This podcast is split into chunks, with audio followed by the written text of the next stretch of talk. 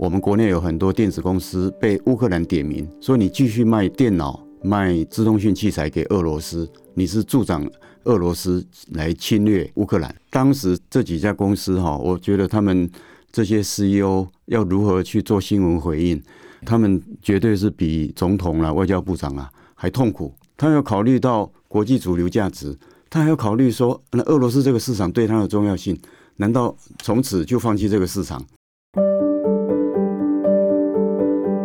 一本好书，一个观点，欢迎来到商周读书会。各位商周吧朋友，大家好，又来到我们商周读书会的说书时间了。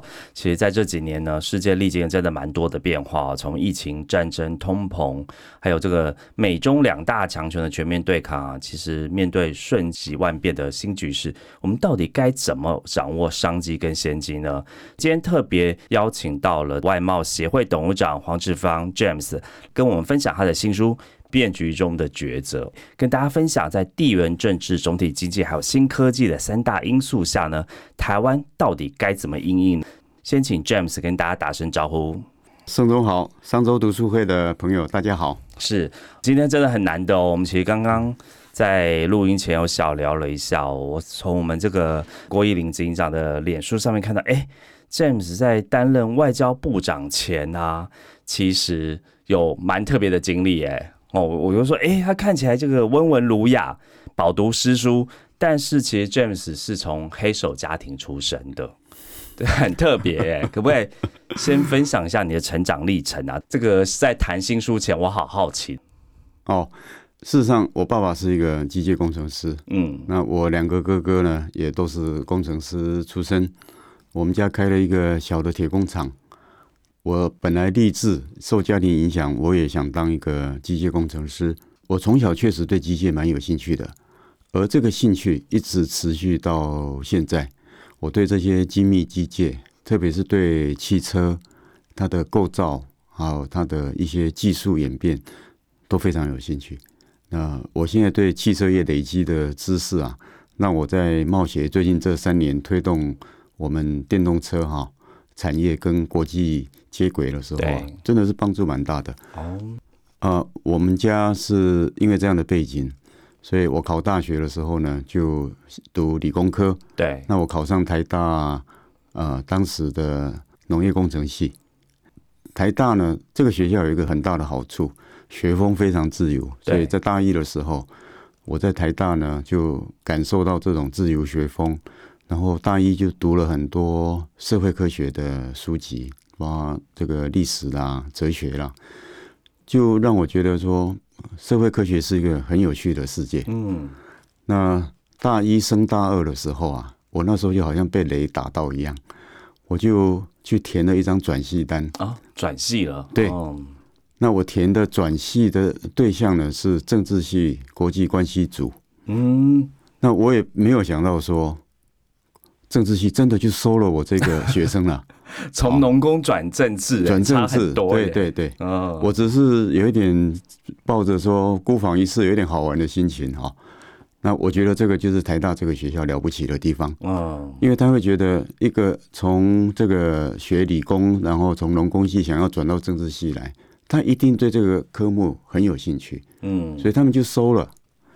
所以我的人生就这样子，几乎一百八十度的改变。哇！从这个原本是做工程师，竟然转变成外交官。呃，应该说就是做国际关系的学生。那我大学毕业服完兵役以后呢，我就回家做黑手了。因为所以回还是回家做黑手。还是对，OK。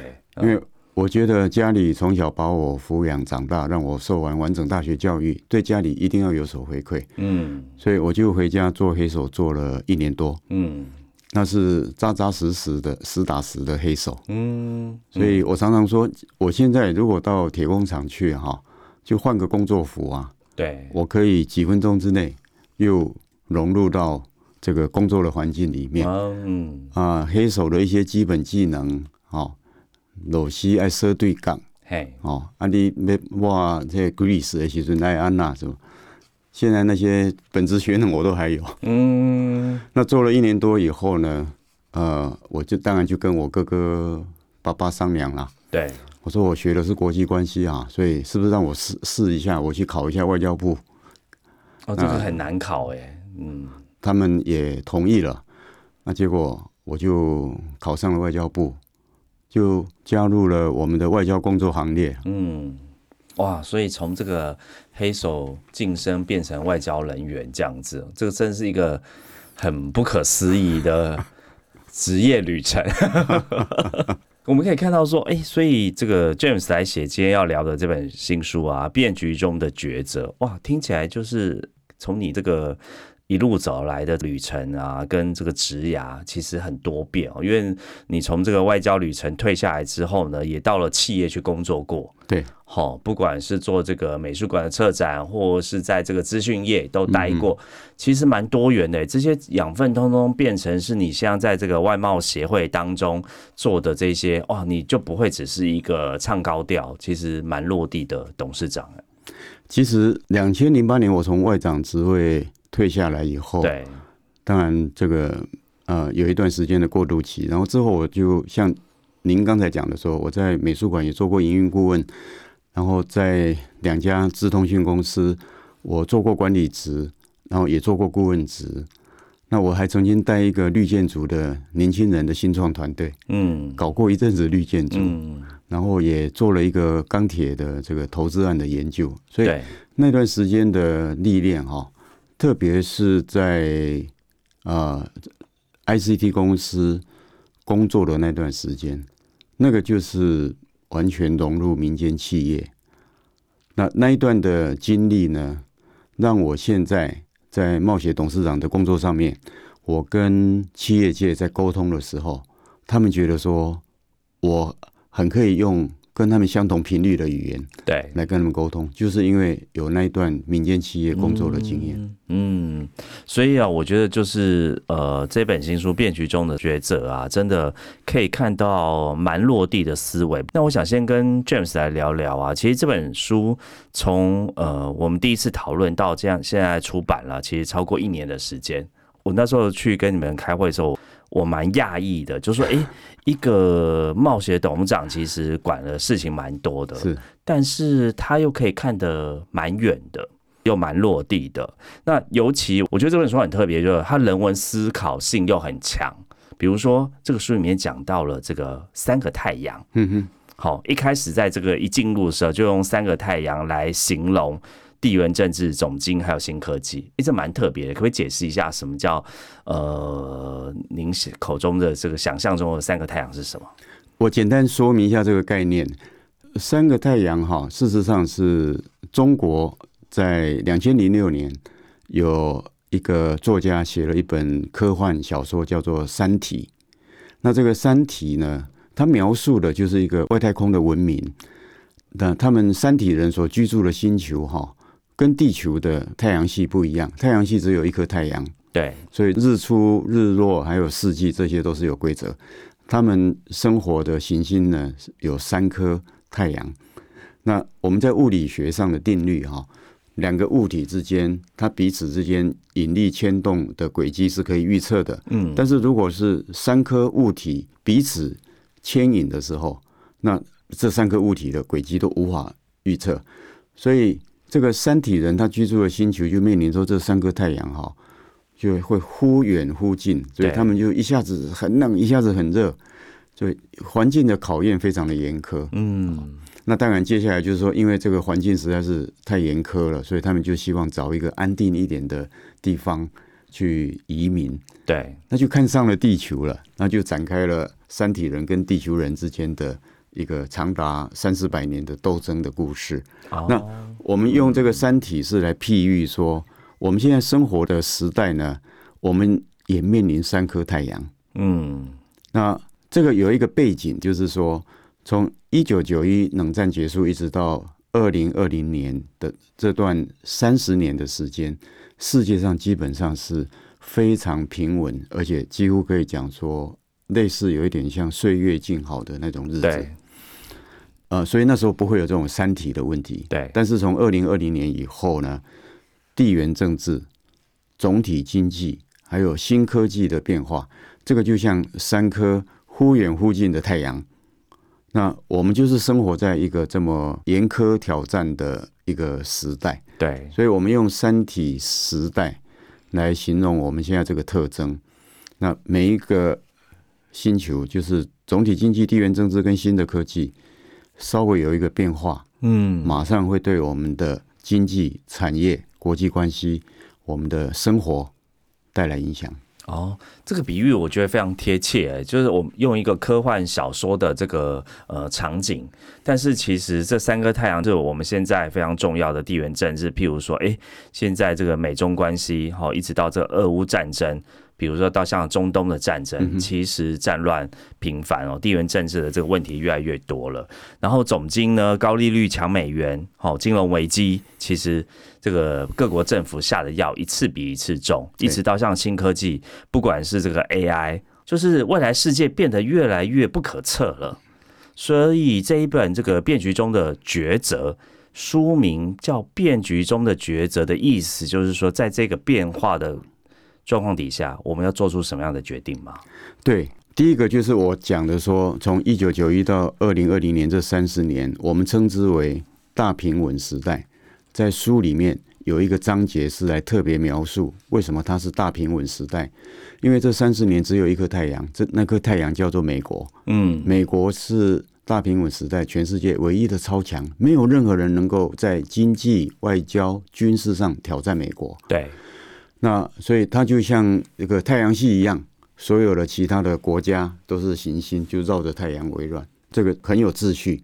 那如果哪一颗行星脱离轨道，那美国呢就会利用它强大的引力再把它拉回来。嗯，那大平稳时代呢已经结束了，那我们现在已经进入了本书的主轴，就是三体时代。对，但是呢，因为大平稳时代时间太久，那我们台湾的企业界也好。或者是社会各各阶层的啊这些意见领袖也好，我们习惯的思维都还是会停留在大平稳时代。嗯，那这个在我们的书里面有讲，就以金融界为例，那我们的保险业呢，因为把它大部分的资产都重压在美国国债上面，那这个在大平稳时代绝对是正确的做法，而且是唯一该做的。但是在三体时代，因为地缘政治跟总经科技互相影响，对，所以我们的保险业把大部分的资产重压在美债的时候，就导致过去这一两年保险业的净值大幅的呃受损。嗯，好，那这个在大平稳时代不会发生，但是在这个三体时代就会发生。嗯，所以就是说，因为我们已经进入一个完全不同的时代了，如果我们还是用过去大平稳时代的那种。惯性思维来处理未来的问题的话，那我们的情况会蛮麻烦的。嗯，所以为什么是变局中的抉择？变局就是从大平稳时代，我们现在已经进入一个未来高度不可测，对，而且是这三个因素随时相互牵引的时代。那在这样一个高度不可测，而且随时会有剧烈动荡的时代，你怎么去做抉择？那地缘政治会逼你做抉择，总体经济也会逼你做抉择，新的科技你要不要跟，也会逼你做抉择。对，所以我们的书名就叫做《变局中的抉择》。哦，以前不太需要，以前大平稳时代呢，就是全球化最辉煌的时候。对，你只要照着全球化的游戏规则去做产销人发财，然后生产、投资、呃，行销布局。这个游戏规则清清楚楚，你你不太需要做抉择。对，但是现在在这个大变动的时代，每一件事情都考验你的智慧，你如何做决定。嗯，俄乌战争发生的时候，我们国内有很多电子公司被乌克兰点名，说你继续卖东西、卖电脑、卖自动训器材给俄罗斯，你是助长俄罗斯来侵略乌克兰。嗯，当时这几家公司哈，我觉得他们。这些 CEO 要如何去做新闻回应？对，他们绝对是比这个总统啊、外交部长啊还痛苦，对，更不容易，更不容易。因为我们国家的立场很简单了，我们国家立场就是跟我们最坚定的盟友美国一起，美国制裁，我们就跟着制裁。对，那这些 CEO 要怎么办？他要考虑到国际主流价值，他还要考虑说，那俄罗斯这个市场对他的重要性。难道从此就放弃这个市场？所以为什么是抉择？因为将来我们每个人都会面临很多困难的抉择。对，那我们就是试图说，在这本书把这个情况、总体经济、地缘政治，还有新的科技的影响，跟大家做分析。那希望这些分析呢，能够有助于大家将来在面对这种动荡很大的时代的时候。如何去做选择？嗯，的确啦，地缘政治像真的比以往更为复杂。我之前看到一个新闻，就是连台积电都要应征社会科学家，尤其是对于地缘政治很熟悉的专业人士进驻哦，真的没有想象中那么容易。所以，其实我们来现在聊一下这变局中的抉择啊，要给台湾的 CEO 们还有专业经人补一堂课，是一本真正由台湾思维。来谈面对整个这个变动时代，我们该怎么应应哦？那回到第一颗太阳好了，地缘政治哦。现在美中对抗这么严重啊，其实很多人说台湾在这个国际上，虽然台湾岛很小，但是占有举足轻重的地位。James，你自己是外贸协会的董事长啊，其实认识很多国际友人，你观察到的国际眼中的台湾是一个什么样的环境呢？第一个就是过去这两年。地缘政治的大变动，特别是二零一八美中从贸易战开打，然后演变成几乎是全面对抗，对冷战二点零的模式。第一个哈，国际社会上不太有人会再把台湾跟泰国混混为一谈。对，以前哎发音有点像啊。以前我们出国的时候，跟他讲了半天，对，他说哦，Thailand is a beautiful country。我说 No no no，I'm from Taiwan，Taiwan。呃，以前常常。我们都被呃误认为是泰国，但是这两年的地缘政治变动以后，大家非常非常清楚，一个是地缘政治，那另外一个当然就是半导体。大家都知道台湾的重要性。那台湾地缘政治的战略价值呢，不是说只有最近这个半个世纪才这么的重要的。其实盛忠，你回想一下，从大航海时代开始，嗯，从荷兰人发现台湾，当然在这之前。我们有原住民，然后汉人已经也都移民台湾了。但是从大航海时代以后，台湾就变成兵家必争之地。对，荷兰人也来，英国人也来，西班牙西班牙人也来。那后来日本人更是透过战争，对，把台湾并为殖民地。对对，在二战结束以后，进入冷战的时候，人家说台湾是不成的航空母舰。所以，我们这种地缘战略的价值。从大航海时代以来，就是非常非常的重要。那台湾现在的地缘战略价值，哈，我们书中用一句话来形容，叫做“一生系天下安危，牵一发动全身”。牵一发动全身，一生系天下安危，一生系天下安危。也就是说，如果我们台湾现在的平衡的状态现状被打破的话，对，那它影响主机已经不是说东亚的权力平衡。地缘政治被改变，事实上呢，它会牵动的是全世界地缘政治板块的改变。嗯，所以台湾的重要性在这里。对，为什么大家对台湾这么重视？那第二个呢，当然就是台湾在全球科技产业上的重要性。我们是全世界资通讯产业的强国，当然我们是硬体强过软体，但是。全世界的资通讯产业如果没有台湾的支撑的话，那世界不可能像今天这么繁荣。更重要的是什么？甚至我们现在已经进入人工智慧时代了。对，人工智慧时代要真正落地，要真正降临，台湾在资通讯产业的支持绝对是不可或缺。嗯，那这就是为什么今年贸协办的。台北国际电脑展，Computex，嗯，你看全世界大厂的 CEO 都要跑到我们的 Computex，对啊，我还印象很深刻，黄仁勋的演讲，对，来演讲，来轰动全世界。是，他们为什么要来台湾呢？就是因为台湾在未来 AI 的供应链上面，我们扮演最关键的角色。嗯，我们现在有一句很流行的话啊，叫做“算力等于国力”。那这个呢是《晶片战争》的作者那个 Chris Miller，他提出来一个概念，说在接下来的这个世纪里面呢，一个国家的国力就是等于它的算力。嗯，如果要这样子讲的话，台湾是牵动全世界算力最关键的国家。嗯，因为将来人工智慧要靠什么来演算？靠尖端的晶片、高速晶片来演算。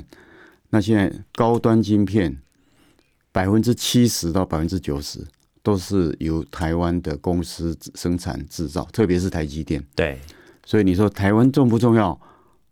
台湾是人类将来要实现 AI 人工智慧时代一个非常重要、非常重要的国家。对，是美国是软体，但是如果没有结合台湾的硬体，我们没有办法实现人工智慧时代。第三个，我们过去在大平稳时代呢，台湾人就凭着我们的聪明才智、勤劳智慧，还有我们的弹性速度，摇身一变变成全世界供应链最关键的管理者。然后我们也生产很多关键的零组件。现在全世界的供应链品牌商虽然大部分都是美国公司或者是欧美的公司，但是供应链不管说你的生产地点是在中国、在东南亚、在台湾，啊，甚至有的在中南美洲，这些供应链大部分都是台湾的企业在管理。哦，嗯。所以你看嘛，地缘政治的重要性，对科技、人工智慧时代的重要性，对全球供应链的重要性，嗯，是不是牵一发动全身？没错，而且真的是台湾有事，全世界就有事了。台湾有事的话，不止地缘政治有事，全世界的科技有事，全世界的供应链有事，对。这是为什么我们说台湾是一生系天下安稳？对，真的是不要看清自己，我们真的很重要。对，所以，我们这个岛虽然很小，但是在世界是一个非常重要的关键。那 James 在书里面有提到啊，我觉得有点打破我之前的想法啦，就是说，其实我们谈这个世界是平的已经一段时间了嘛，好，那也说，哎，这个全球化已经走了很久，但是你在书里面竟然提到说，哎，台湾的全球化。才刚开始，哎，是晨曦你刚才讲那个论点嘛？那这个过程当中，我们又面对的挑战又会有什么呢？是第一个，一定要讲一下过去三十年的全球化。当全球化最辉煌的时候，对台湾大部分的企业来讲，其实当时的全球化对我们来讲几乎等于中国化。哦，为什么？因为大部分的台商在全球化时代。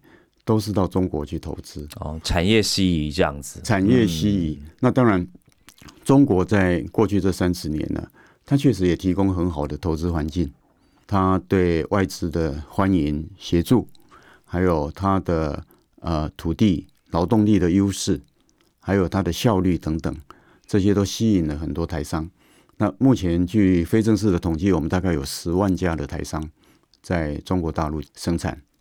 那中国大陆二零二零年十大出口企业当中，有六家是台湾的企业。啊，嗯，所以在全球化的时代呢，我们台湾企业是大量的吸引到中国，把中国当做生产基地，对，所以对我们来讲，全球化的时代几乎就是中国化，对，我们的上市贵公司。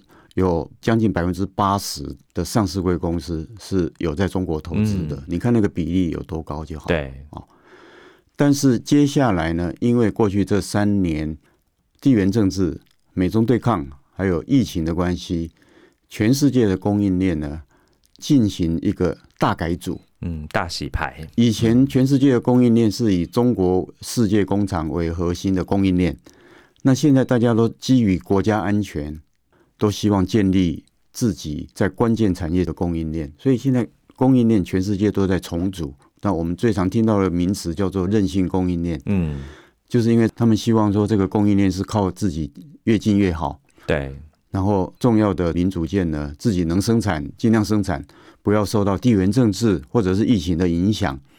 那所以现在全世界都兴起一股重新振兴制造业的浪潮，对。这个以美国为首。对，美国、日本啊，欧洲的各个国家都是。对对。那你看，大平稳时代，台积电它只要在台湾生产就好，它把晶片卖到全世界。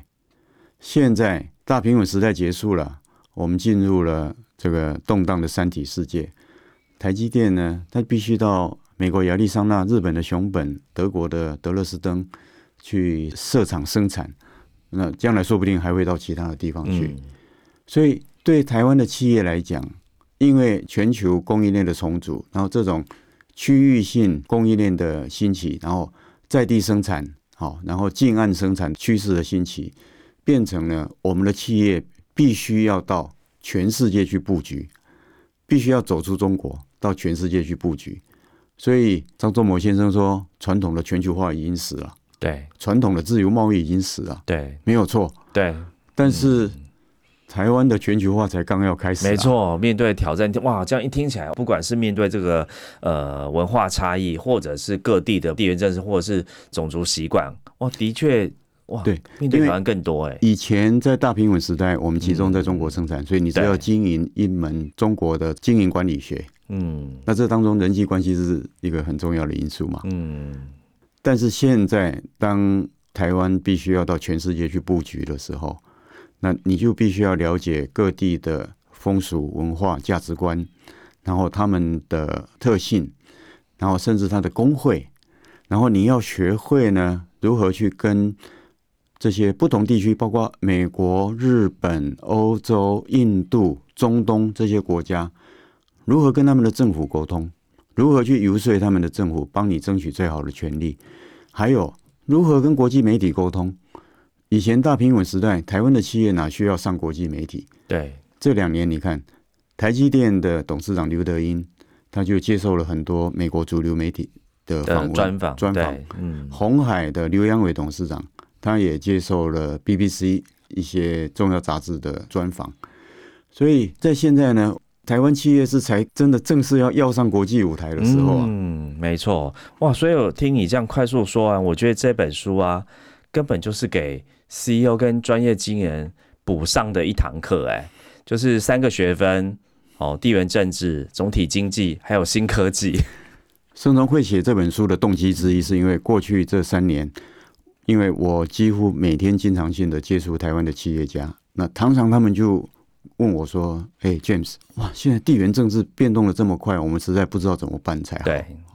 那有的就是说总体经济的问题，真的是有时候会让他们。措手不及，像这个高利率所带来的种种的这些问题，所以我就有这个想法，跟我另外那个好朋友，另外一位 James，嗯，小 James，小 James，对对，李建师，我就说，那我们应该写一本给台湾企业界的一个指南，在这种变动这么大的时代，总体经济、新科技、地缘政治有哪一些的美感，他们需要注意。那这个等于就是。我认为，我身为冒险的董事长，我也应该尽的一个责任。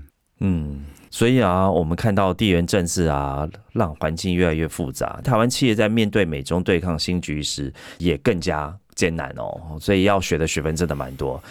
那我们下次将请 James 呢，要来跟大家分享更多台湾企业在这个分化时代下应该具备的新商业思维模式是什么？也欢迎大家一起来阅读这本新书《变局中的抉择》。另外，跟听众分享一个好康：上周 CEO 学院推出企业读书会方案。如果您的公司希望透过读书会来促进共识及学习，引领团队成长，欢迎收看下方资讯栏，将有专人规划企业读书会，为您打造学习型团。团队，那如果是使用 Apple Podcast 收听的朋友呢，也欢迎到评论区留下五星好评跟您的感想。我们下次见，谢谢，拜拜，拜拜。商周读书会集结商业周刊出版的好书选读，邀请您订阅 Podcast 商周吧，或是按赞追踪 FB 粉丝团商周读书会，掌握最新出版讯息。